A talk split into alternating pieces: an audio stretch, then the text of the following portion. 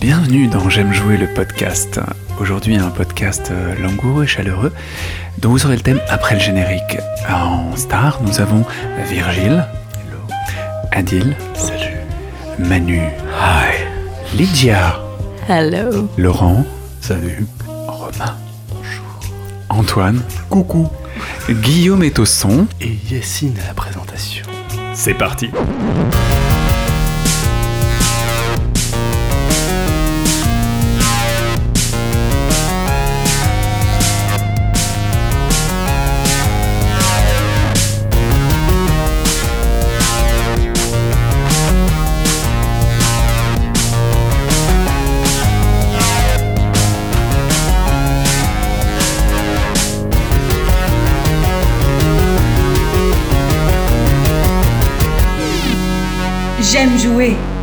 Podcast. J'aime jouer spécial argent, fric, pèse, monnaie, un spécial dédié aux petits sous liés aux jeux vidéo. On parlera d'argent, on aura un guide d'achat pour acheter moins cher avec notre spécialiste du genre et plein plein plein d'infos liées aux sous. Je sais pas si certains d'entre vous avaient joué aux Sims. L'argent est vachement important dans les Sims pour euh, refaire ton immobilier, pour euh, toutes ces choses. Est-ce que vous avez des souvenirs de d'argent liés à ça? Euh, ouais, moi.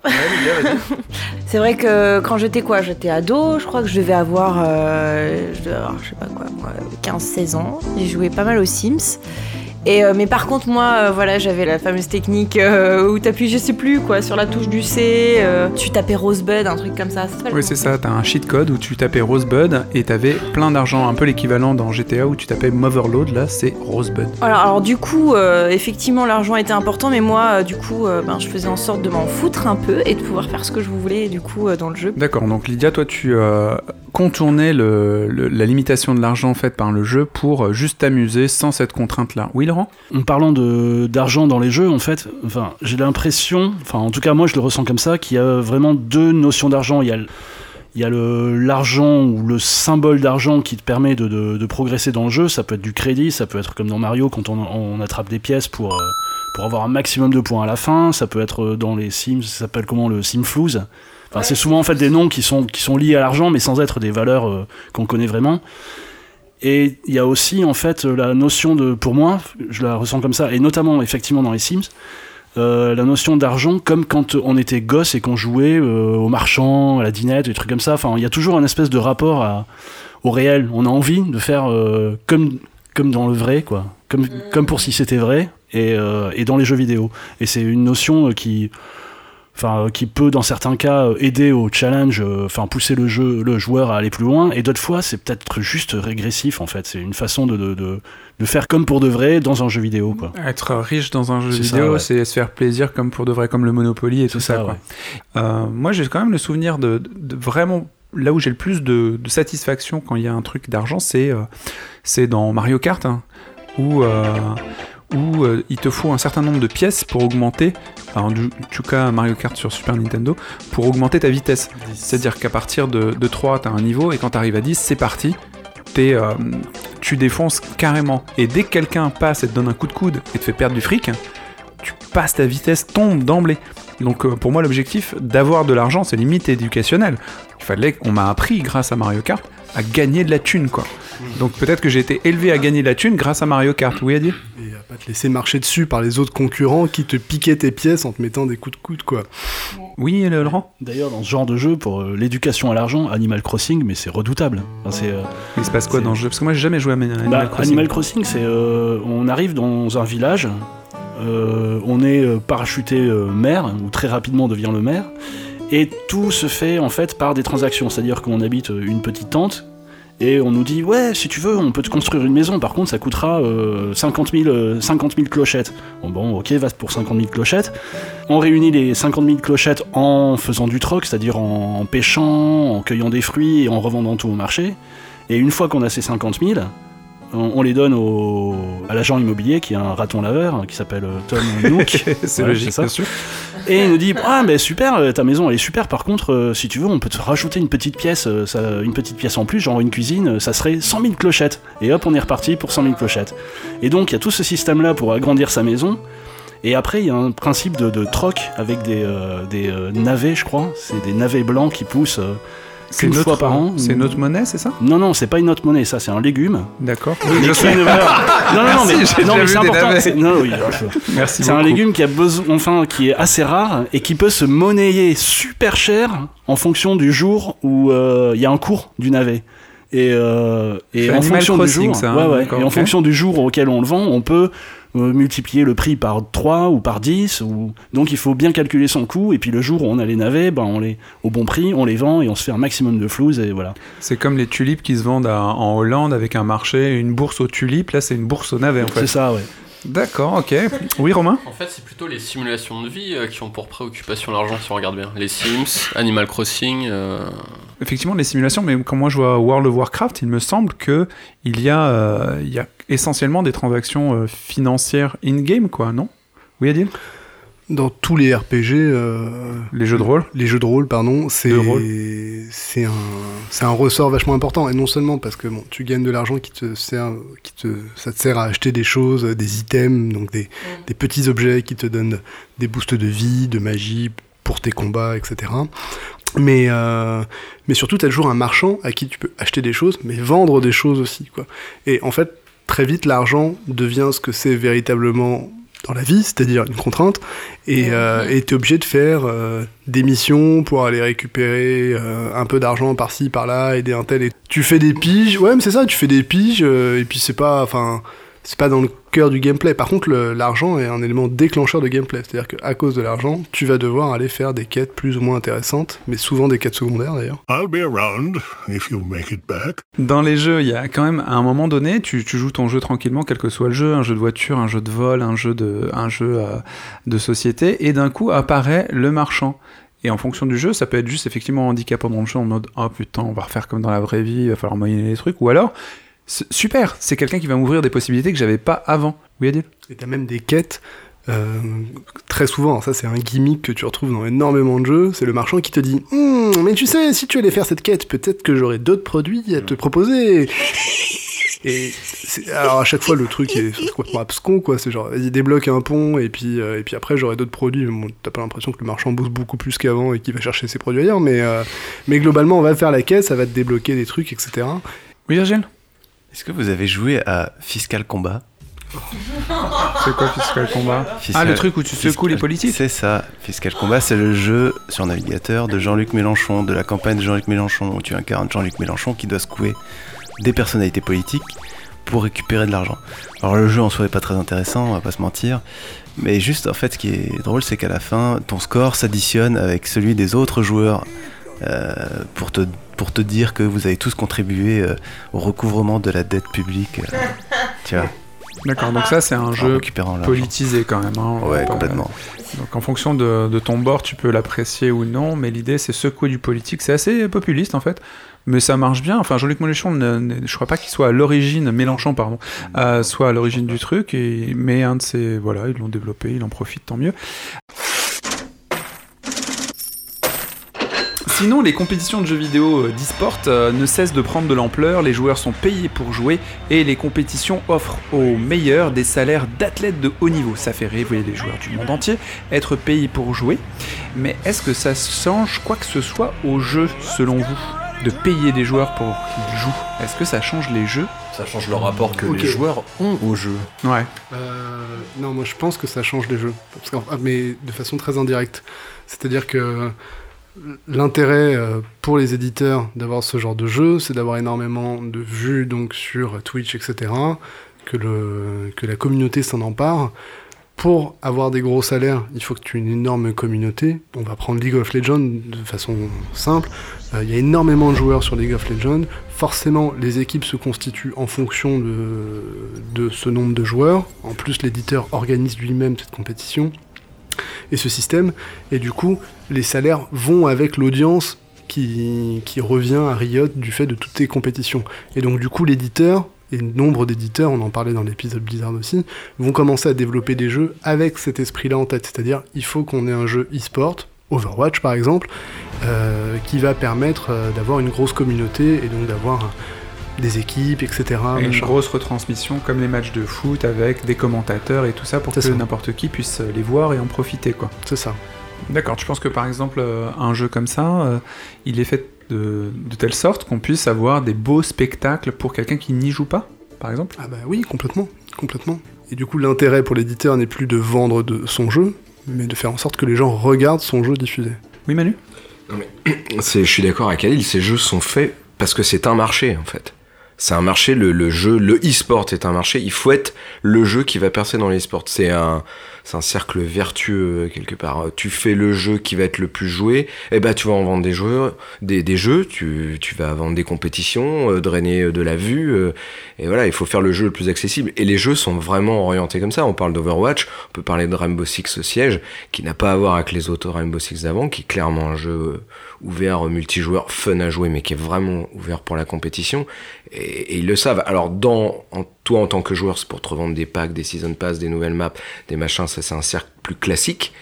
Mais à côté, il y a le jeu est vraiment vendu dans les compétitions et t'es même invité toi en tant que joueur depuis ta console chez toi à participer à ces compétitions, à les regarder, à tout ça.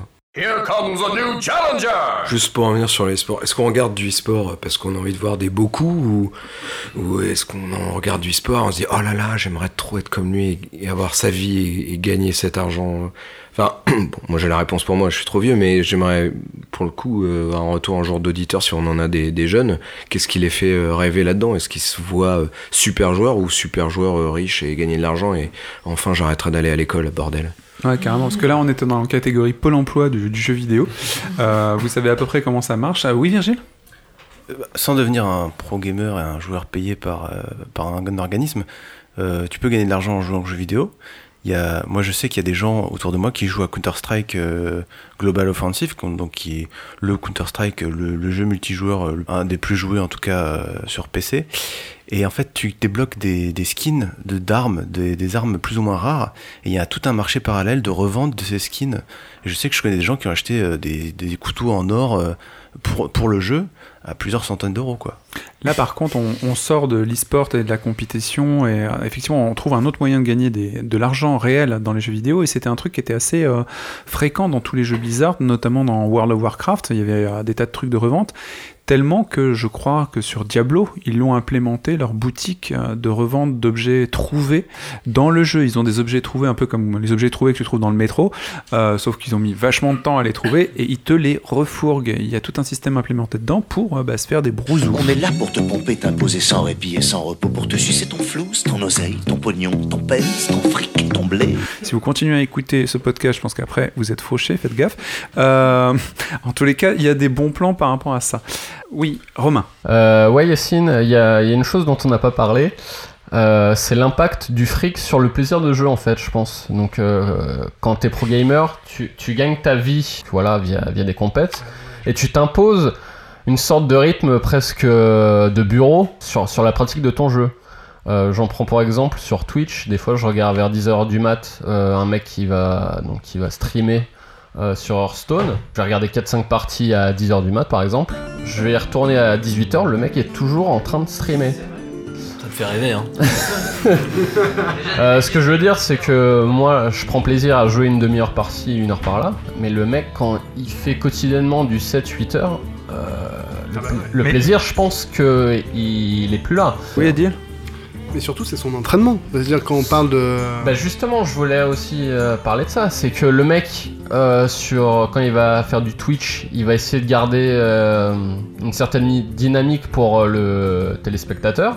Et donc, il va changer ses, stratégies et tout, mais il va pas s'entraîner vraiment pour lui, pour sa compète. C'est-à-dire que lui, vraiment, ça, le- le perfectionnement de sa stratégie va le faire hors caméra en quelque sorte. Donc, euh, C'est-à-dire que là, il fait que le show, il est obligé d'animer sa chaîne et montrer toutes les stratégies et être hyper euh, euh, agréable, euh, ludique et ainsi de suite. Avec Par des horaires contre- de bureau, c'est-à-dire le mec qui va se faire 20 heures dans la semaine euh, de, de diffusion. Et après, il va être obligé de réellement bosser. Exactement. Pour être meilleur, en fait. Voilà. Ok. Adil D'où l'intérêt du, du salaire dont on parlait tout à l'heure. C'est-à-dire que les salaires, ça déjà, ça empêche les mecs, enfin, ça, ça évite aux mecs de devoir faire 20 heures de Twitch ils vont en faire 5 dans la semaine et ça va devenir un truc exceptionnel parce qu'ils en font que 5 dans la semaine et ça permet quand même de, de faire, de faire bouger leur communauté. Simplement parce que Twitch, ça rapporte une, une rémunération additionnelle, donc ils, ils n'ont plus besoin quand ils ont un salaire, c'est ce que tu dis en fait. Exactement, et ça leur permet surtout, et moi je. Mais c'est la même logique, mais moi j'ai beaucoup regardé StarCraft, de garder les stratégies qu'ils créent au fur et à mesure euh, des semaines euh, cachées pour les futures compétitions qu'ils vont avoir. Parce que si, si ta stratégie tu la mets sur Twitch, tu peux être sûr que tous les mecs que tu vas rencontrer là-bas, ils sont sur Twitch aussi. Donc, euh. D'accord. Bon, on a appris comment gagner de l'argent dans les compétitions e-sport, revendre des trucs dans, dans le jeu, mais ça fait pas tout et c'est surtout pas ça qui va vous faire jouer plus. Et là, je vois à côté de moi Manu qui a l'air assez énervé par rapport à l'argent et les jeux vidéo. Je sais pas trop pourquoi. Ouais, non mais... non mais aujourd'hui je suis en mode Manu le rageur, tel Anto le hater pour cette rubrique en te parlant principalement des Uncharted, qui fut le renouveau du jeu d'action d'aventure et que j'ai adoré rejouer et re-rejouer jusqu'à l'accident Uncharted 4. Promis, c'est la dernière fois que je vous en parle. Ok? Je vais vider mon sac une bonne fois pour toutes. Parce que ça va dans le sujet. Alors non, bah non, les millions ne font pas forcément de bons jeux. J'ai lu il y a fort longtemps une interview de Clint Eastwood où il disait Produire un film est simple, il faut une table, une feuille et un crayon. Il semble que l'industrie vidéoludique ait vraiment perdu la, formule, je trouve. L'industrie se cherche toujours des têtes de gondole pour vendre leurs consoles et arrose des têtes de mongols à coups de millions et des fois ça fait aïe. No Man's Sky.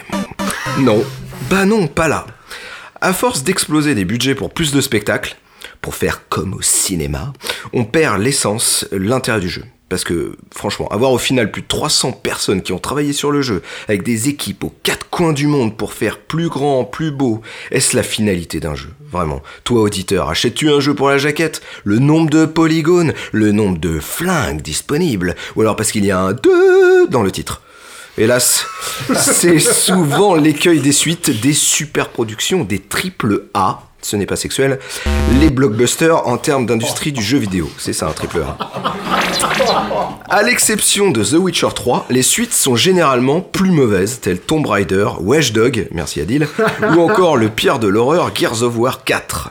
Non, bah non, non, toujours pas. Prenons l'exemple Uncharted 4, l'ultime super production, un jeu que j'attendais tellement la licence est belle, tellement il y avait une promesse d'aventure dans ce dernier opus, tellement il y aurait dû avoir plus de plus de plus de plus. Le jeu aurait coûté, écoutez bien, hein, bien plus de deux fois plus qu'Uncharted 3, qui coûtait déjà deux fois plus qu'Uncharted 2, là on parle d'au moins 100 millions brousouf, personne n'a les chiffres, c'est une estimation basse. Alors oui, les graphismes sont magnifiques, c'est sûr, mais d'ici peu il y aura mieux, si ce n'est pas déjà aussi bien avec Horizon Zero. Et au final, on ne se souviendra du jeu que pour ses graphismes, ou pour moi, la déception de ce Drake. Mais le reste, non, bah non, pas ça. Le scénario est surconvenu, tel un épisode de Navarro. Le gameplay, la jouabilité, en français dans le texte, est moins bonne que les précédents. Franchement, faire faire de l'acrobranche à, Nathan Drake, euh, ça explose un budget, ça Pour moi, non. Le multi est moisi, même avec Tarzan Drake. Et puis je finirai par la musique. Franchement, la musique. S'offrir un obscur compositeur pour avoir un vrai orchestre philharmonique. Tout ça pour encore une fois cela jouer cinéma. Non, c'est pas possible. Le pire est que la bande originale est tellement insipide, tellement, que les quelques secondes attrayantes sont la reprise du thème original de Greg Edmondson. Ça valait vraiment le coup de se payer un nouveau compositeur. Donc à quoi a servi tout cet argent? Hein? Où est l'argent?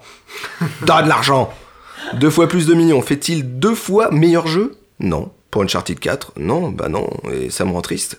Alors que les petits jeux indés, voire certains plaisirs coupables, emportent le morceau car il y a toujours une bonne idée, que ce soit la narration, du gameplay, du fun ou le plus important à mes yeux, une histoire. Alors, dernière anecdote cinéma, je vais arrêter de vous saouler.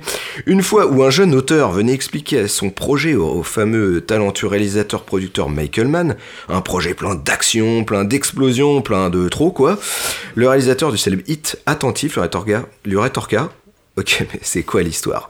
Voilà, retour aux fondamentaux. Un bon film, c'est un bon scénario, un bon scénario et un bon scénario. Le jeu vidéo a plus d'options pour être bon, donc utilisez, donc vos ressources, votre mana à bon escient, car sinon les éditeurs de jeux, votre jauge de vie risque d'en prendre un coup. Donc messieurs Naughty Dog, Rubisoft et autres Activision, payez-vous des scénaristes, parce que là, cette débauche d'argent du tout ça pour tout ça pour tout ça, non, bah non, pas cette fois. Donc, please, same player shoot again. Merci Manu. Bravo. Bah, on est bien d'accord avec Manu, je pense tous autour de cette table. J'avais une autre question. Combien au maximum vous avez mis en sous, en brousouf, pour euh, jouer à un jeu vidéo? À quel moment vous vous êtes dit, waouh, là je mets vraiment, j'ai jamais mis autant d'argent pour jouer à un seul jeu vidéo Oui, Anto? Bon, moi, c'est pas démentiel, mais pour l'époque, pour moi, c'était démentiel. C'est quand j'ai acheté la, Nintendo GameCube édition euh, Zelda euh, pour la sortie de Wind Waker.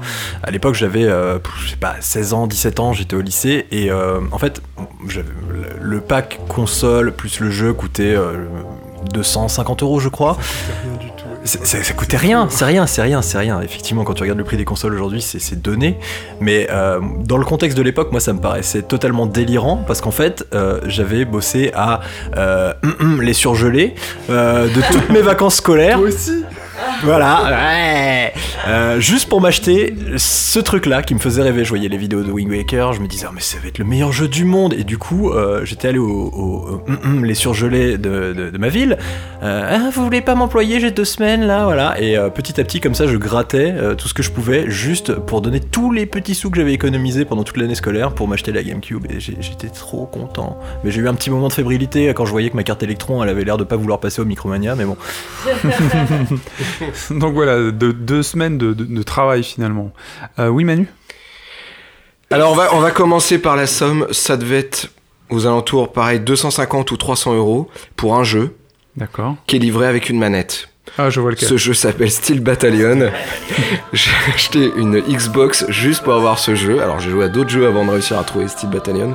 Parce qu'à l'époque il était sorti en très peu d'exemplaires. Je l'ai trouvé euh, sur le net sur un, un site qui s'appelait eBazaar. Et euh, oui, j'ai dû payer 250-300 euros. Et quand j'ai reçu la boîte, j'ai déplié la manette. J'ai fait ouais, ils sont là, mes 250 euros Ah, J'avoue quand moi j'ai vu, euh, enfin j'ai vu cette, euh, cette manette et, et je- tu as mis 250 euros, mais on voit les 250 euros. Là dans ton achat, t'as un, un meuble, t'as un meuble à 250 euros. Euh, regardez sur internet tout de suite, tapez Steel Battalion et regardez le contrôleur. Cette manette, on dirait un. Vas-y, Emmanuel, je Bah, en fait, c'est, vrai, il faut, faut décrire un petit peu. C'est une énorme boîte quand même. C'est vraiment une caisse quoi, qui, est, qui est vendue, qui a une imitation caisse militaire. Et dedans, la, la manette est, est décomposée en trois pour entrer dans la boîte. Donc une fois que tu la reconstitues, elle fait quasiment euh, un mètre de large, hein, euh, enfin de long, on va dire, avec euh, deux gros joysticks comme dans les avions et une, je sais pas, il doit y avoir au moins une trente ou quarantaine de boutons, dont un bouton pour s'éjecter. Puisqu'on c'est un simulateur de robot, on est dans un robot, Euh, et il y a un pédalier, euh, trois pédales aussi. Donc euh, tout ça, fallait le rentrer dans la boîte. Bah voilà, donc regardez. Ah, puis il y avait un jeu avec, évidemment. Mais attends, tu l'as gardé? Tu l'as gardé? Bah évidemment. Elle vaut combien maintenant? J'en sais rien. Elle est cotée. Ah, je sais pas. T'as un trésor de. Enfin, c'est hyper rare. T'as un trésor de guerre là. Oui, mais il faut quand même avoir une Xbox à côté et, le- et faire tourner le jeu. Non, mais c'est pas grave. Comme l'autre fou dont parlait Romain, tu peux tout à fait payer les études de ta fille avec ça. Personne n'a mis une grosse somme pour jouer. Je te regarde vraiment, Romain, parce que je pense que tu peux te dire ce qui se passe. Tu vis quelque chose de fort en ce moment.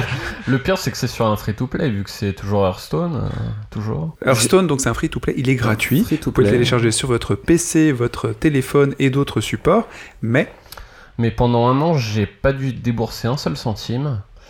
Et je ne sais plus, je voulais, euh, je voulais en fait crafter une carte. Donc pour ça, j'achetais des paquets euh, qui me permettaient de cumuler de la poussière. En fait, quand tu obtiens une carte. quand tu- il pouvait pas plus se foutre de ta gueule. T'as acheté de la poussière. Ah, ah, euh, je t'interromps. Euh, on vient news flash. La manette style bataillon vaut En ce moment, 10 000 livres, il y a un mec qui a vendu 10 000 livres. livres. Brexit Fever, tout 10 000 déjà, livres, euh, c'est ouais. énorme. Bah voilà. Excuse-nous, Romain. Non, bah, tu as acheté de la poussière. J'ai acheté de la poussière, voilà, tout à fait. Donc pour cela, faut acheter du paquet. Un paquet, c'est 5 cartes. Tu dissous ta carte en quelque sorte. Euh, et donc j'ai eu 3 mois où j'avais claqué 150 euros par mois. 450 euros pour un jeu gratuit? Tout à fait. T'as niqué tout le monde là. Ah là, j'ai détruit tout le monde. Ah, tu nous as éclaté, comme on- dirait l'autre. On aurait dû finir par Romain, parce qu'après. Ah oui, mais il y a peut-être quelqu'un qui se Et à chaque qui- extension, je fais la petite précommande en général pour, pour lancer la machine. Tu précommandes Oui, D'accord, mais écoute, tu me fais une super transition. Ah non, pas de transition, j'ai j'ai quelqu'un qui est beaucoup plus modeste que toi et qui fait quand même les mêmes saloperies. Euh, je passe le micro à Lydia. Euh, non, bah oui, euh, bah, toujours pareil, euh, Candy Crush, hein, voilà. Je vais pas changer. C'était différent. c'était différent, c'est pas- peut-être pas pour les mêmes raisons. Moi, c'était pour acheter des vies. Moi, c'était pas pour acheter de la poussière, mais j'ai acheté des vies, euh, voilà, pour, euh, pour Can- Candy Crush. C'est euh, vrai que ça change tout. Ouais, c'est ça. T'achètes une vie parce que t'as pas de vie. C'est ça. Mais c'est quoi C'était ça en fait? C'était vraiment ça. Non, mais si on veut rentrer dans un côté philosophique, euh, euh, ouais, je faisais pas grand chose de mes journées et donc du coup, je jouais à, à, donc Candy Crush, à Farmiro Saga, à tous les trucs là que je gardais, euh, voilà. Il y en avait d'autres, hein. Il y avait ceux avec la petite bille là que tu. Enfin bref, voilà, il y en avait plein. Et pas Papyrus Saga, ça s'appelait. Et à chaque fois que j'avais pas de vie, ben, ça me faisait tellement chier parce que je me dis putain, je vais devoir faire autre chose que, que jouer parce que j'ai plus de vie. Et ça me saoulait tellement. Et euh, ça coûtait. Dans ta tête, tu crois que ça coûte pas cher? Tu te dis, ouais, c'est euh, 99 centimes, ouais, vas-y, ça va pas me tuer. euh, 99 centimes, c'est bon. euh, Au contraire. je peux, voilà, c'est ça, je peux le faire, je peux me permettre, tu te sens le roi du monde parce que tu peux payer 99 centimes pour avoir 5 vies en plus. Et, euh, et donc, du coup, euh, voilà, tu passes euh, bah, voilà, 3-4 heures, puis au final, à la fin du mois, euh, tu, tu, tu te rends compte que t'as dépensé, euh, je sais pas, moi, euh, je sais pas, moi, 50, 60 euros et tu fais. tu te dis. Ah non, la paire de chaussures que je voulais me payer, bah non, je pourrais pas parce que je l'ai dépensé dans des vies. Euh, donc euh, oui, c'est un peu voilà, c'est un peu euh, Bon, moi perso, j'en tire une leçon. J'en ai tiré une leçon en mode, ben plus jamais, plus jamais je dépenserai de l'argent pour, pour des jeux censés être gratuits et au final qui apportent une petite satisfaction sur le moment, mais qui t'apportent pas de choses réellement tangibles. Enfin, moi, c'est c'est que mon avis. Et voilà. Merci Lydia. Oui, Adil? Mais, euh, moi, il y avait un jeu comme ça. Je vois mon frère en train de faire la danse des épaules ou un truc comme ça. C'est ça, exactement. Et, euh, et du coup, je j'attendais énormément Dark Souls 3. Du coup, je l'ai précommandé, mais pas au bon endroit. C'est-à-dire pas, euh, pas chez les gens euh, qui me le livrent euh, la veille du jour de la ok, sortie ou le jour de la sortie. Et du coup, j'avais tellement envie d'y jouer que j'ai acheté le jeu que j'avais précommandé Une deuxième fois. une deuxième fois pour pouvoir y jouer un jour avant. Pour, pour pouvoir y jouer une première fois. Un jour. Un jour Un seulement jour ou deux jours. 15 Non, non, j'ai gagné deux jours. Deux jours. T'as Enfin, t'as acheté le jeu deux fois donc Ouais. Mais t'as réussi à le vendre Ouais. Donc au final. Non, non, mais c'est pour ça qu'en introduction, je te demandais euh, combien. Mais ce que je veux dire, c'est que j'ai pris le risque quand même de pas pouvoir le revendre. Et, de... et puis surtout, je l'avais acheté euh, 45 euros sur internet. et Je l'ai payé plein pot, 70 balles pour l'avoir euh, Ok. deux bon. jours avant. Romain Ouais, ça me rappelle une histoire euh, sur une célèbre enseigne de jeux vidéo qui vendait les exemplaires de FIFA la veille euh, de la sortie officielle, moyennant 10 euros de plus. Ah ouais. Ok, bah vous me lancez euh, très très bien sur le sujet que va développer euh, Virgile. Il va nous aider vraiment clairement, auditeurs et moi, et vous, à acheter les jeux dans les meilleures conditions possibles et certainement au meilleur prix. À toi Virgile. Et oui, chers auditeurs, après avoir écouté tous ces gens qui ont fait n'importe quoi, moi je vais vous aider à y voir plus clair euh, en dépensant le juste prix. Donc déjà, on commence par les bases. hein. Donc le juste prix, c'est pas 70 euros. Euh, Comme veulent vous faire croire les vendeurs, mais plutôt mais plutôt euh, maximum 50 euros. Enfin, aujourd'hui, quand un, un nouveau jeu sort, on- les sites marchands en ligne se, se calent plutôt ouais, sur la cinquantaine, soixantaine d'euros maximum. Quoi. Mais on n'a Mais- pas un boîtier en métal Alors déjà, premier, premier truc à abandonner, abandonner toute cette collectionnite de gadgets en plastoc et en métal euh, qui... Alors, ah, ok, peut-être que le contrôleur qui pèse 400 kilos, tu peux le revendre 10 000 euros plus tard, mais les boîtes en métal, à mon avis, euh, elles prendront pas beaucoup de valeur dans le temps. Et la culotte de Galgun alors? La culotte de Galgun, le coup. Au Japon, tu pourras la revendre. Bon, bref. Vas-y Virgile. Faites attention au prix, euh, voilà, au prix que vous payez les jeux. Donc la base, on a vu le juste prix. Et avec ceci Oui. Ce sera tout? Non. Deuxièmement, il faut être patient. Euh, souvent, les jeux sortent et quelques semaines plus tard, le prix baisse drastiquement. C'est-à-dire que par exemple, Dishonored 2 l'année dernière, on a eu Deus Ex, on a eu plusieurs jeux comme ça qui ont qui ont décoté très très très vite après leur sortie. C'est-à-dire que moins de deux mois après la sortie, vous les aviez à moins de la moitié du prix euh, de, original. D'où l'intérêt de ne pas précommander, comme on l'a dit, pour pas se faire avoir et pour payer le juste prix et voir un peu, suivre un peu ce qui se passe. Et puis, si vous n'avez pas votre jeu le jour de la sortie ou la veille, euh, c'est- pas bien grave. vous- C'était exceptionnel. Donc ça, c'était les bases, c'était la- la- la- les premières choses à savoir. Et avec ceci Oui. Ensuite, solution facile pour payer ces jeux moins chers, cherchez les bons plans. C'est pas une raison parce que je donne à tout le monde des bons tuyaux que je mérite pas un peu d'amour. T'as raison, Iggy, je t'aime. Donc là, la référence sur, sur internet, c'est le site dilabs.com. Sur dilabs.com, tous les jours, vous avez des mecs qui sont euh, qui parcourent le net et les magasins à scruter les bons plans.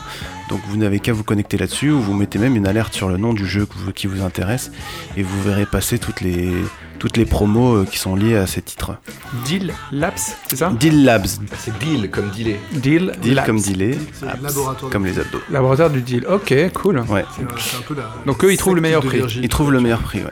Ensuite, autre bon plan, euh, les supermarchés de province. Donc, dernièrement, j'ai pu voir le dernier Doom à 10 euros en magasin. Donc, prix imbattable, même sur le net en dématérialisé, c'était introuvable à ce prix-là. Pendant que maman, elle fait les courses, euh, vous pouvez aller euh, au rayon jeux, jeux vidéo et puis regarder un peu dans les étals euh, s'il n'y a pas des bons plans.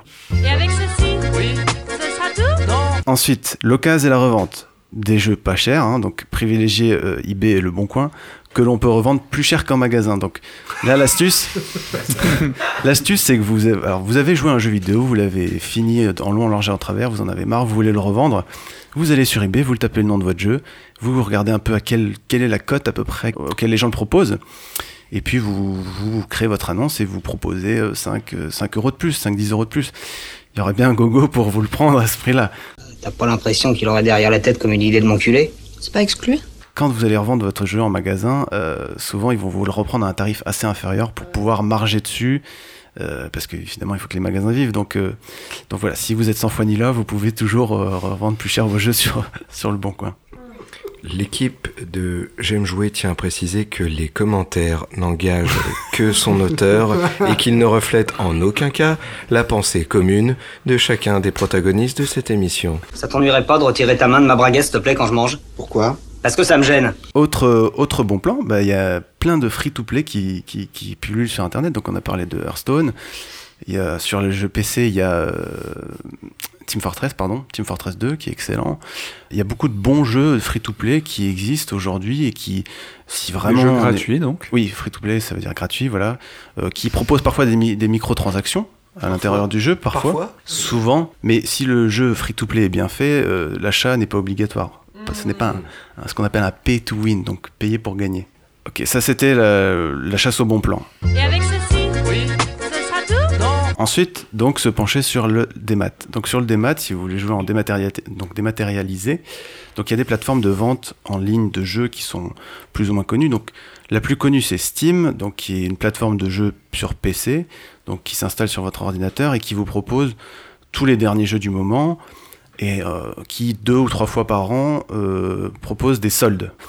Les jeux donc sont, soldés à moins 30, euh, voire moins, moins 50, voire pour les plus anciens, parfois moins 60, moins 66%.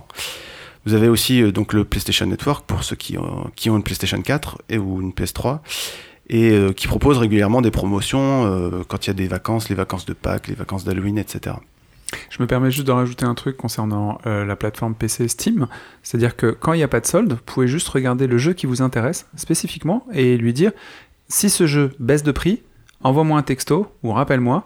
Et là, je l'achèterai uniquement s'il a baissé. Et ça, c'est assez pratique quand t'as pas envie de mettre trop d'argent. Tu peux les ajouter à ta liste de souhaits et quand, euh, quand ils sont en promo, tu reçois une notification comme quoi le jeu que tu, qui t'intéresse est en promotion. Alors il y a, y y aussi d'autres d'autres plateformes qui proposent ce genre de, de choses. Euh, Good Old Games, euh, je ne sais pas tout en tête, mais il y a, plusieurs stores. euh, et il y a le Humble Store qui, euh, est un store qui propose des, bundles de jeux, donc des packs de jeux, euh, avec une partie qui est reversée à des organismes de charité. Donc là, vous, souvent, vous pouvez mettre le prix que vous le souhaitez pour, un pack de plusieurs petits jeux, souvent. Parfois, il y a eu des partenariats avec des gros éditeurs, mais vous pouvez acheter des packs de jeux de qualité pour des prix dérisoires et en plus faire une bonne action. Et dans ces Humble Store, il y a aussi des. euh, ce qui est chouette, c'est qu'il y a plein de types de supports. PC, euh, tablette, même pour des bouquins et tout, mais il y a aussi des trucs mobiles. C'est-à-dire que tu peux acheter euh, une dizaine de jeux qui coûtent euh, 4-5 euros. J'aurais pas forcément eu envie de mettre euh, même 1 euro sur un jeu mobile, mais là à 50 centimes, t'en as 10 et, euh, ben voilà, t'as rempli ton téléphone et ça fait plaisir, soit au petit, soit à soi-même. quoi. Et autre store, euh, si vous êtes un petit peu, euh, un petit peu aventureux, j'ai installé un store qui s'appelle itch.io.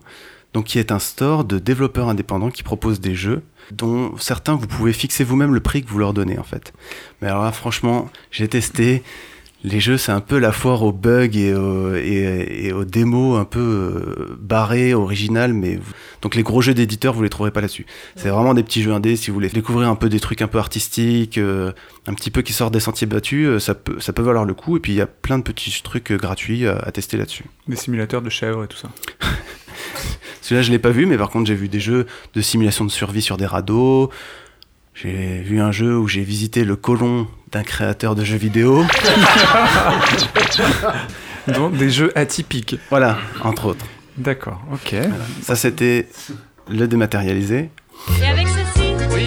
Ce sera tout Non. Et alors, le dématérialisé maintenant, qui est le plus euh, borderline, c'est le Far West. C'est ce qu'on appelle le marché gris.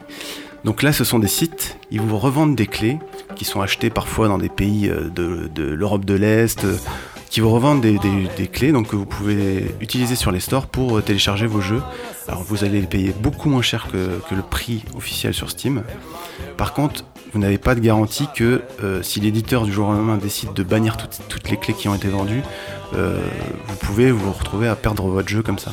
Ubisoft dernièrement a fait ça, il a, il a, il a, il a fait un nettoyage, il a viré toutes les clés euh, qu'il avait euh, constatées qui avaient été volées euh, ou du moins qui ont été revendues sur des marchés gris. Mais ça vous permet de payer des jeux vraiment pas chers, donc mais c'est à vos risques et périls. Et avec ceci Oui. Ce sera tout Ce sera tout Ah, ce sera tout Ce sera tout Ensuite, il y a d'autres il y a d'autres sites qui proposent des, des reventes de comptes PlayStation Network, par exemple, qui vous permettent de télécharger des jeux qui ont été achetés sur d'autres comptes. Et là, c'est la même histoire. Vous pouvez aussi perdre, euh, perdre les jeux que vous avez achetés comme ça, donc faites attention. Mais c'est légal ça? Non, alors, ça a l'air louche. Marché gris, c'est pas marché noir, donc c'est pas c'est pas illégal, mais c'est pas. Non mais Nuance. Non mais c'est c'est vrai. La vraie définition, c'est ça, c'est que ce ne sont pas des plateformes agréées. Bah, le problème du marché gris, c'est pour ça que ça s'appelle marché gris, c'est-à-dire que les lois ne sont pas en place pour euh, punir encore ce genre de ce genre d'agissement. Il n'y a pas Mais encore de cadre légal pour encadrer ça, en fait. Dans chaque pays, le cadre légal existe, mais entre les pays, le cadre légal n'existe pas encore. Donc du coup, ils sont pas encore organisés pour euh, bah, pour s'attaquer à, des mecs qui font ça. Alors moi, je peux vous parler de mon expérience. hein. J'ai acheté j'ai acheté Rainbow Six comme ça sur euh, sur PlayStation 4. Ah bon? Ouais. J'ai acheté comme ça. J'ai acheté un compte euh, quand le jeu est sorti. euh, À combien, euh, bah, Le jeu est sorti à 60 euros. J'ai dû le payer euh, 30 euh, 30 et quelques, tu vois. D'accord. Ah, c'est toi, Grégor, qui essaye d'être ami avec moi sur. euh, Non, parce qu'une fois que tu l'as acheté, on te donne les identifiants de ce compte, tu, l'ins- tu, tu rentres le compte sur ta PlayStation, et après le jeu, tu peux y jouer depuis ton compte à toi aussi. Sauf que, un jour, j'ai relancé Rainbow Six, euh, après ne plus y avoir joué, et on m'a dit Surprise, motherfucker! ce, compte ne vous a- ce jeu ne vous appartient pas, il appartenait à quelqu'un d'autre, et du coup, je peux plus jouer à Rainbow Six en fait. Et D'accord. maintenant il vaut 15 euros le jeu, c'est con. hein. Non mais. Ouais, Si mais. t'avais attendu. Non, mais c'était une expérience, voilà, je, je, le, je le referai pas, je le referai pas. Voilà. Mais clairement, c'est pas quelque chose que tu, Non, que non, tu bah, conseilles. euh, non, je conseille pas, parce que, preuve, j'ai j'ai plus le jeu. Oui, dis. Juste pour revenir sur les plateformes en ligne pour le dématérialiser, t'en as cité trois, Steam, euh, GOG, Google Games et Itch.io.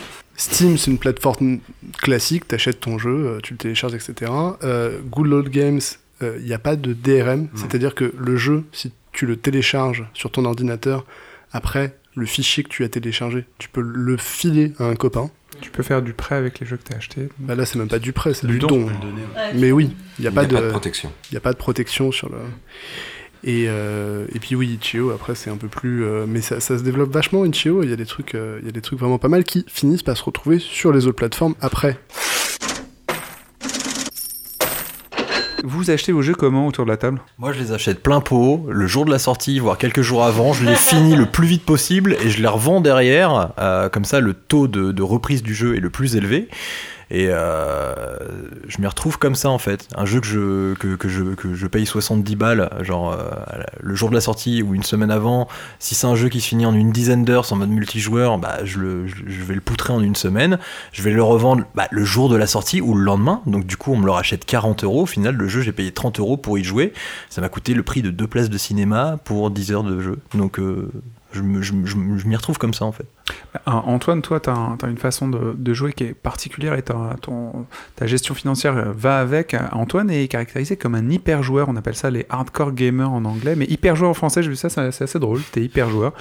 Euh, Comme garçon. Et surtout, autour de cette table, j'ai l'impression que la majorité, je sais pas si c'est vo- c'est vo- votre cas aussi, il y a un- une bonne façon de, de rentabiliser les sous, c'est finir les jeux. Euh, Manu qui parlait tout à l'heure de euh, d'Uncharted, du moins les premiers, je sais qu'il les a fait plusieurs fois parce que euh, ça valait le coup et le plaisir était là, ce qu'il n'a pas fait effectivement, comme vous pouvez dire, sur le dernier. Oui Manu? Pour moi, c'est important d'acheter un jeu. Alors là, je vais passer pour un espèce de, de vieux, mais c'est pas grave. C'est que quand tu, tu mets de l'argent dans un jeu, t'as vraiment envie de le finir. Si on avait tous les jeux gratos ou euh, piratés ou ce que tu veux, tu joues un peu, tu t'en fous, tu l'oublies. Quand tu l'as payé, t'as vraiment envie de le rentabiliser, d'en avoir pour ton argent. La même chose, si vous allez au banquet, euh, dans les buffets gratuits à 10 boules, les trucs chinois, vous allez manger absolument tout, vous allez vous empiffrer et vous allez clairement avoir la chasse le lendemain. Alors que pour le même prix, si vous mangez un truc toujours chinois mais de qualité, ça va être une super soirée dont vous vous souviendrez vraiment différemment. Enfin, c'est mon point de vue. Oui, Romain? Euh, ouais, souvent t'as les enseignes spécialisées aussi dans les deux premiers jours. Euh, non, les grandes enseignes, pardon. Genre euh, Carrefour, dans les deux premiers jours, qui te proposent des grosses réductions euh, sur les jeux avant de euh, d'ensuite réaugmenter le, le prix du jeu. Donc ça, ça peut Ah, être pour aussi lancer le truc. Bah, de toute façon, Ouais. Carouf, euh, Leclerc, euh, enfin, Ouais, mais en en, en gros. Ouais. Et au final, ils te proposent donc sur les 2-3 premiers jours vraiment des réductions avant de euh, réaligner le prix du jeu sur la concurrence. Quoi. Et euh, moi, moi le- là où j'achète le plus, c'est en précommande, euh, contrairement à Virgile. Euh, je me rappelle avoir acheté Nier Automata grâce à un bon plan de, de Adil. J'ai dû le payer 45 euros, je crois. En neuf. D'accord. Mais grâce à un bon plan de Deal Labs, encore une fois. C'est- C'est-à-dire que, tu, par exemple, ce qu'on disait sur les soldes de Steam et sur le fait que tu peux avoir une alerte par le biais de Steam, ça sert à rien. L'alerte, tu la mets sur Deal Labs et ton alerte Steam, c'est eux qui vont te la mettre, sauf qu'ils vont te mettre le prix direct, quoi. Donc, euh, ce site, enfin, c'est des psychopathes, les mecs. hein. C'est une communauté de gens qui, qui ont repéré des promos et qui. Et au passage, il y a un site internet qui s'appelle donc Deal Labs qui, lui, va faire des liens d'affiliation et donc va toucher de l'argent pour tous les gens qui cliquent et qui vont aller visiter les sites internet, tu vois, où il y a des promotions. Ah bah, c'est dommage qu'on n'ait pas plus de succès parce qu'on aimerait bien s'affilier à Deal Labs et, euh, et se faire des, des brousoufs. hein. Si vous avez envie de, de vous affilier avec nous et nous faire euh, nous filer des jeux gratuits, on est preneur en tout cas. Euh, il y a euh, aussi des jeux dont on parle pas et euh, ils ont commencé à disparaître progressivement. C'est des jeux qui sont sponsorisés, c'est-à-dire on avait des pistes de voitures où euh, sur les bannières on avait des marques de, de choses. On a des jeux où il y a des marques de fringues qui sont euh, qui sont représentées et pendant qu'on y joue, on bouffe de la pub non-stop. Est-ce que vous avez des souvenirs de ça? Parce que ça a disparu, Antoine. Crazy Taxi, Pizza Hut. Ready? ouais, ouais, dans Crazy Taxi sur Dreamcast à l'époque, c'était un super jeu type arcade où tu conduisais un taxi, il fallait aller hyper vite, tout ça, tout ça. Il y avait des pubs partout dans la ville, dont euh, celle de Pizza Hut un peu partout. D'accord, et t'as mangé du coup des pizzas? Ouais, c'est pour ça que je suis gros maintenant. Edith Euh, cool Spot, 7-Up. Et puis globalement, euh, toute personne qui joue à des jeux de sport, euh, enfin, si tu joues à NBA 2K aujourd'hui, tu te prends du Jordan, du Nike, du Adidas, du, du tout, tout, tout, du Doritos, enfin, t'as t'as la totale. Mais sur le côté, sur les bannières, pareil pour, pour FIFA. Oui, Manu? Euh, je me rappelle Rainbow Six Vegas, je crois, euh, un ou deux. À un moment, les affiches dans le jeu, sous les abribus, tout ça, avaient changé. Alors par contre, impossible de savoir si c'était euh, une vraie pub ou quelque chose, mais ça avait l'air parce que c'est le seul truc qui sont fait chier à changer. Donc. D'accord. Moi, tout récemment, je me rappelle de, plusieurs choses. Final Fantasy XV. À un moment, dans Final Fantasy XV, donc c'est un monde imaginaire merveilleux, il y a des gilets et ainsi de suite, mais néanmoins, tu peux manger des cup noodles. C'est pas très répandu chez nous, mais au Japon, c'est la marque star, et tu donc tu peux avoir des, euh, des pâtes euh, lyophilisées. Cup Noodles dans un magasin Cup Noodles et quand tu prends des Cup Noodles ça t'augmente des capacités donc en plus c'est hyper valorisé c'est un, un élément de jeu sur lequel tu peux faire des choses et ça t'apporte dans le jeu. Donc c'est très valorisé contrairement à juste une image. Oui, oui, oui, Anto? Je sais pas, je crois qu'on a peut-être la même anecdote avec Manu, je sais pas, on s'est regardé, on a eu l'air de s'être compris. Euh, L'amour. Ouais, c'est beau. hein. Euh, alors, juste avant la sortie d'Uncharted 3, euh, j'avais tellement envie de jouer au jeu multi Uncharted 3 qu'ils avaient aux États-Unis fait une campagne promotionnelle dans la chaîne de sandwicherie cheap Subway. où quand tu prenais un grand menu sur ton verre de, de soda, voilà, tu avais un code qui te permettait de télécharger le- la démo du multijoueur qui était valable pendant une semaine. Euh, et et j'avais tellement envie de jouer au jeu, et c'était pas dispo en France, que j'ai acheté une clé à un mec sur eBay pour 10 balles. Voilà. D'accord. J'ai acheté un truc gratuit qui coûtait 10 euros pour jouer à un truc gratuit. C'était cool. oui, Manu. En fait, je pensais pas du tout à ça, c'est marrant. genre, on s'est regardé, genre, ouais, super, et ben non, 3. Et ben non, moi, c'était Metal Gear Solid 3. Les rations, euh, c'était une vraie marque euh, de, de rations. euh, Militaire? Pas militaire, non, c'est une- un- des barres énergétiques, je crois. D'accord. Il y avait l'ovomaltine dans Metal Gear Solid 3. La barre Ovomaltine, c'est de la dynamique Euh, Il en a perdu un œil. Oui, bah voilà. Euh, pas d'autres souvenirs. Il y a aussi, euh, je me permets, euh, Gran Turismo. Euh, toutes les marques de voitures sont des marques licenciées. C'est des vraies voitures qui ont, du coup, ne sont pas destructibles pour des raisons de d'identité de la marque. Faut pas les abîmer. Mais il y avait aussi tout autour des panneaux d'affichage avec de la publicité, ainsi de suite. Donc là, c'est vraiment complet, complet, complet. Virgile? Je reviens sur Final Fantasy, il me semble que c'est l'héroïne du 13, non? Qui, qui a posé pour Louis Vuitton? Qui a fait des campagnes de pub Ah Louis oui, Vuitton tout à fait, tout à fait. oui. Oui, il y a une héroïne qui a fait des campagnes Louis Vuitton. Donc là, c'est c'est en dehors même du jeu. Oui, Laurent? Il y avait aussi, alors euh, je sais pas s'ils faisaient des pubs euh, vraiment, mais il y avait sur Burnout Paradise, il y avait le principe de panneaux euh, publicitaires qui étaient, euh, int- enfin interactifs, qui, en tout cas qui étaient actifs en fonction de- du pays. Il y avait une localisation, et je me souviens que pour la campagne d'Obama, en fait, euh, il y avait une histoire. euh, les affiches de campagne d'Obama avaient été euh, injectées dans, le jeu. euh, ouais. Ah, c'est génial, ça, j'ai jamais vu. Oui, Adil? Dans... Je reviens sur NBA 2K parce qu'ils vont très très loin justement dans ce rapport-là. Donc évidemment, il y a de la pub partout dans le jeu. Mais quand tu crées ton personnage, parce que tu as toute une partie où tu peux créer ton personnage, euh, le faire devenir une star NBA euh, de basket, etc.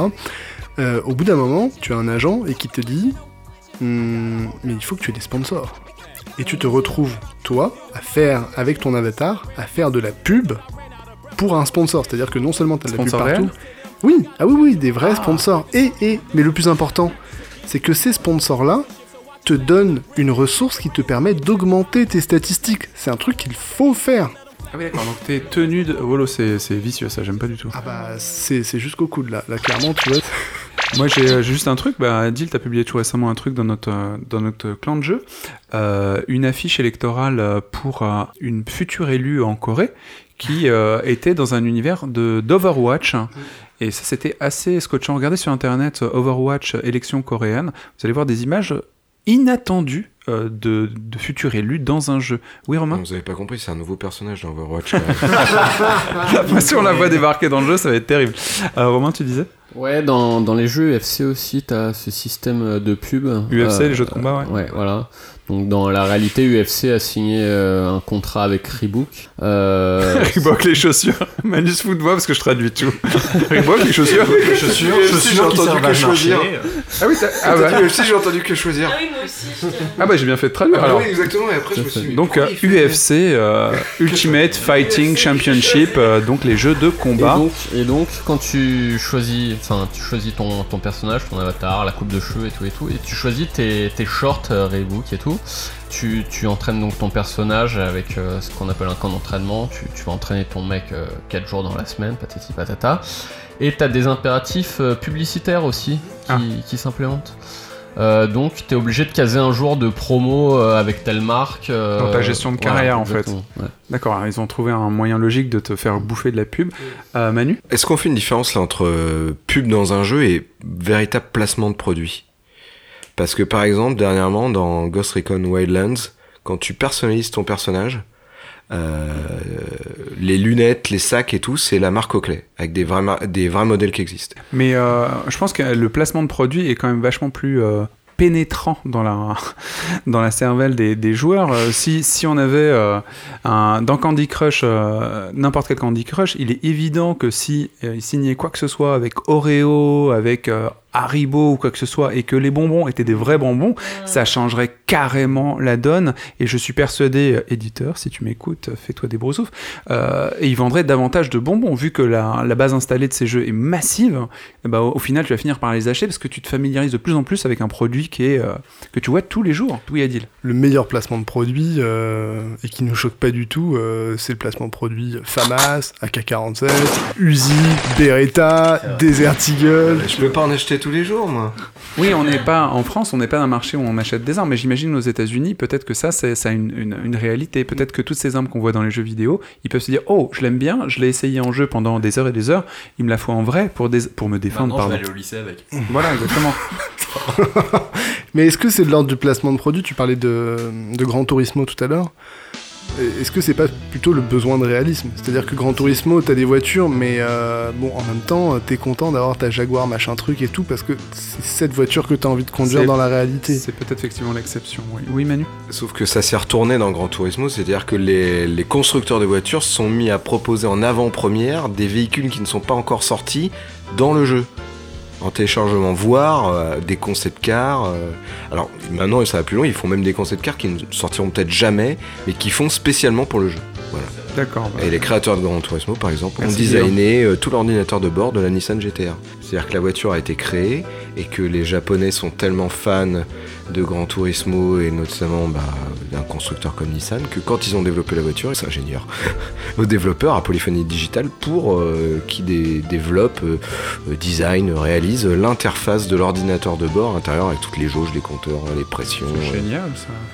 Gran Turismo, c'est donc euh, le jeu de course pardon, euh, euh, de Sony, une exclusivité avec des voitures très réalistes, un comportement un peu lourd quand même, et une bonne musique jazzy et des visuels assez chouettes.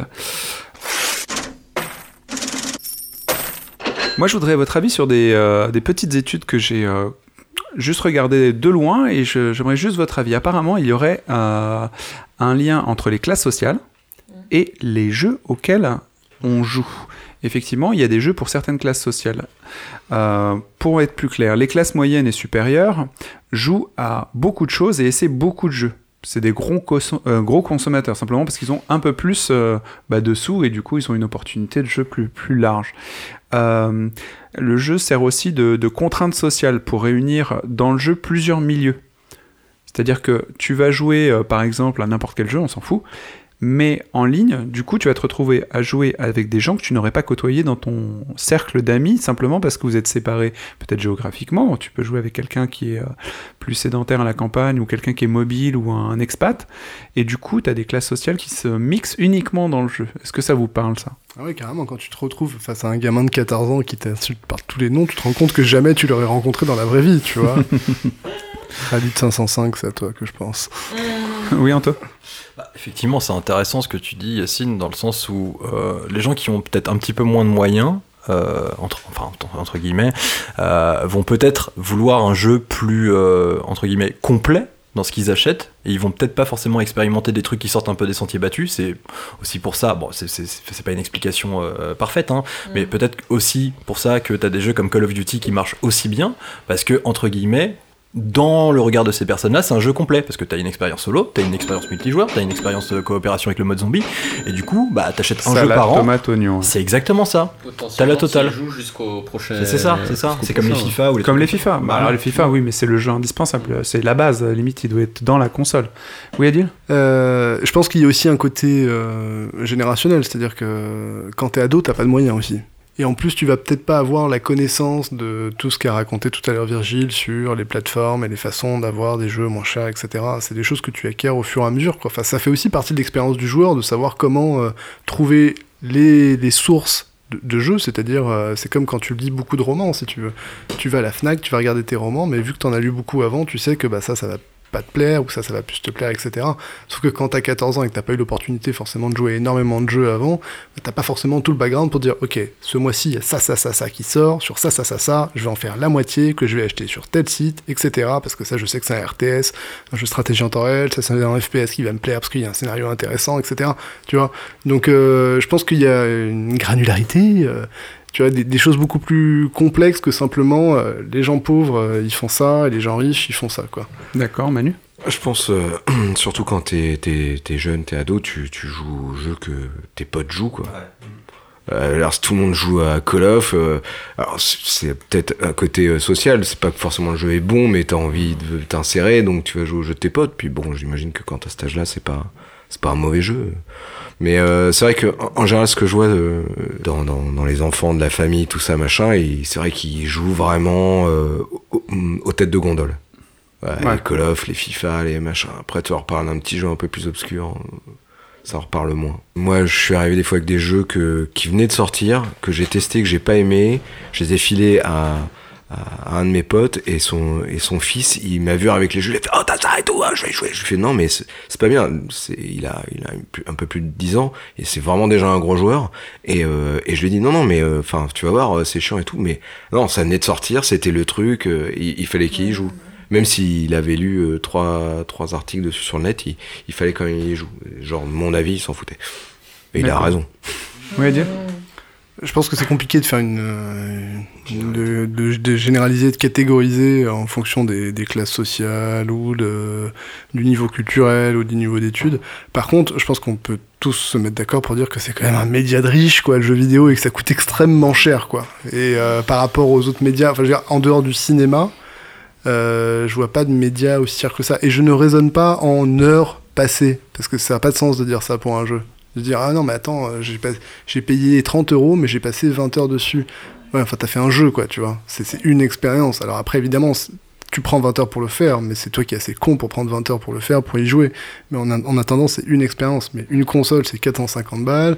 Un jeu, c'est 30 euros. Si tu veux jouer tout, tout le mois en jouant vraiment beaucoup, c'est un média qui coûte cher en général. Le- quoi. Sinon, jamais on aurait évoqué ce genre de sujet. Sinon, on aurait dit, si ça avait été du cinéma, on aurait dit, bah, pauvre con, prends-toi une carte illimitée, nous fais pas chier, quoi, tu vois. Donc, euh, Moi, je suis d'accord sur le ticket d'entrée pour jouer, mais après. euh, Oui, Laurent? Enfin, moi, c'est peut-être parce que j'ai un- une stratégie de, du pouvoir d'achat merdique, mais euh, enfin, depuis que je bosse, enfin, je veux dire, j'ai jamais aussi peu joué que maintenant. C'est-à-dire que quand j'ai commencé, avant, c'était papa et maman qui, qui achetaient les jeux, donc pas beaucoup. Une fois qu'on commence à travailler, on n'a pas de contraintes, on a juste, on a du boulot, machin. Moi, j'achetais 4 jeux par mois, quoi, enfin, à 70 boules à chaque fois. euh, mais j'avais, je me posais même pas la question, je savais que pas de derrière, ça loyer irait. Euh, si, il y avait quand même le loyer. Ah ouais. mais, euh, mais ça allait. Mais pour ceux qui ont de la famille, un enfant, enfin un prêt ou des trucs comme ça, moi, si j'arrive à acheter un jeu dans le mois, je suis content, quoi. Donc maintenant, effectivement, mes jeux, je les sélectionne et je les finis. Chose que avant, effectivement, au début, euh, je, je faisais pas forcément. Il y en avait un que je finissais, les autres, euh, voilà, je les gardais un, deux mois, puis je les revendais, mais, j'achetais en, en bloc. Ok. Moi, j'ai une question euh, spécifique à Lydia, qui est euh, joueuse occasionnelle. Euh, Qu'est-ce qui fait que tu as jamais euh, sauté le pas d'acheter ta console et tes jeux, vu que tu aimes bien jouer, mais que c'est pas non plus ton loisir favori? Comme c'est pas mon loisir favori, forcément, j'ai jamais acheté vraiment de console. Je suis toujours joué par procuration. Enfin, non, pas par procuration. euh, comment dire euh, comme un parasite. Ouais Ah, vous avez connu ça Sur la copine qui fait laisse-moi jouer, c'est comme je peux prendre ta frite. C'est c'est exactement pareil. C'est le mec il achète une assiette de frites, euh, la fille elle voulait pas en manger, puis elle fait je peux prendre tes frites?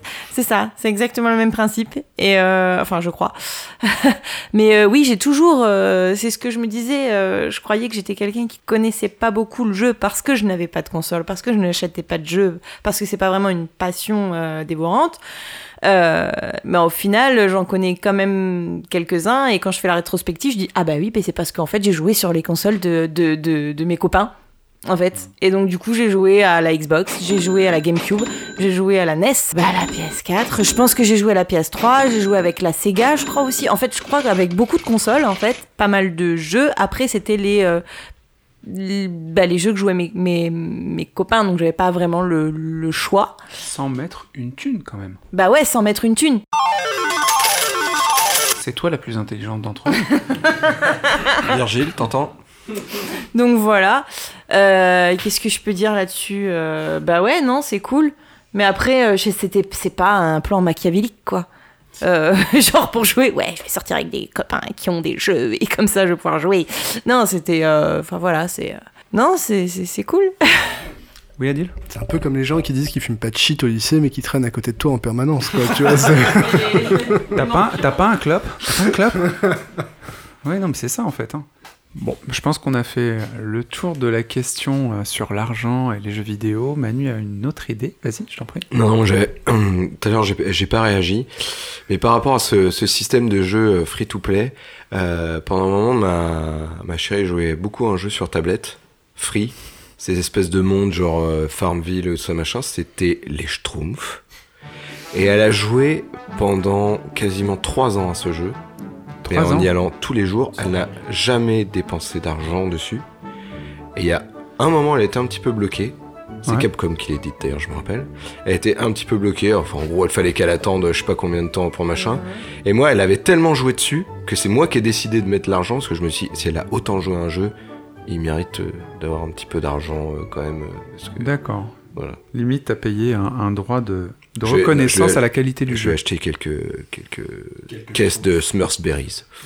Oh, oh, ça c'est un beau cadeau ça. Si vous voulez faire plaisir à On votre chérie, achetez dans les des... Smurfberries et après- Voilà. Smurf, Smurfberrisez-vous.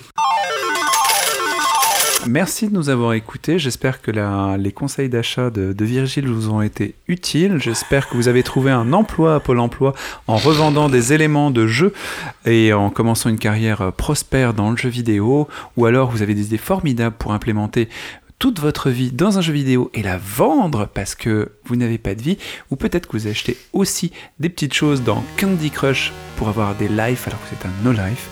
Nous en tout cas, on a fait notre tour, on vous fait des gros bisous et à bientôt.